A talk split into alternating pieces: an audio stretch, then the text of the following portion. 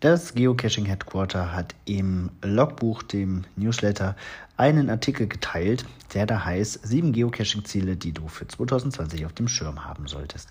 Und da ist eine Stadt in Deutschland dabei, eine Region, ähm, und zwar Reutlingen.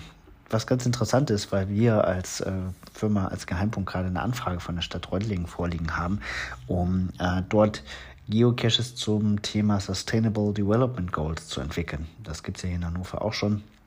Ähm, und die sind darauf aufmerksam geworden und wollen das auch. Fand ich eine ganz interessante Korrelation.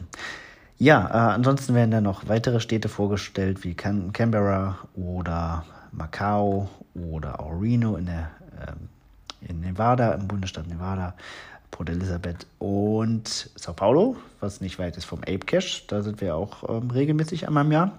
Und selbstverständlich für dieses Jahr auch Seattle. Ähm, das Mekka aller Geocacher mit allen möglichen Dingen, die das Geocaching-Herz höher schlagen lassen. Das Geocaching-Headquarter, eine Geotour, äh, Locationless Cache natürlich dann auch zur Party, ähm, Ape Cache ganz in der Nähe. Also viele Gründe, um dorthin zu fahren. Und ist wirklich eine, auch eine tolle Stadt. Seattle kann ich sehr empfehlen.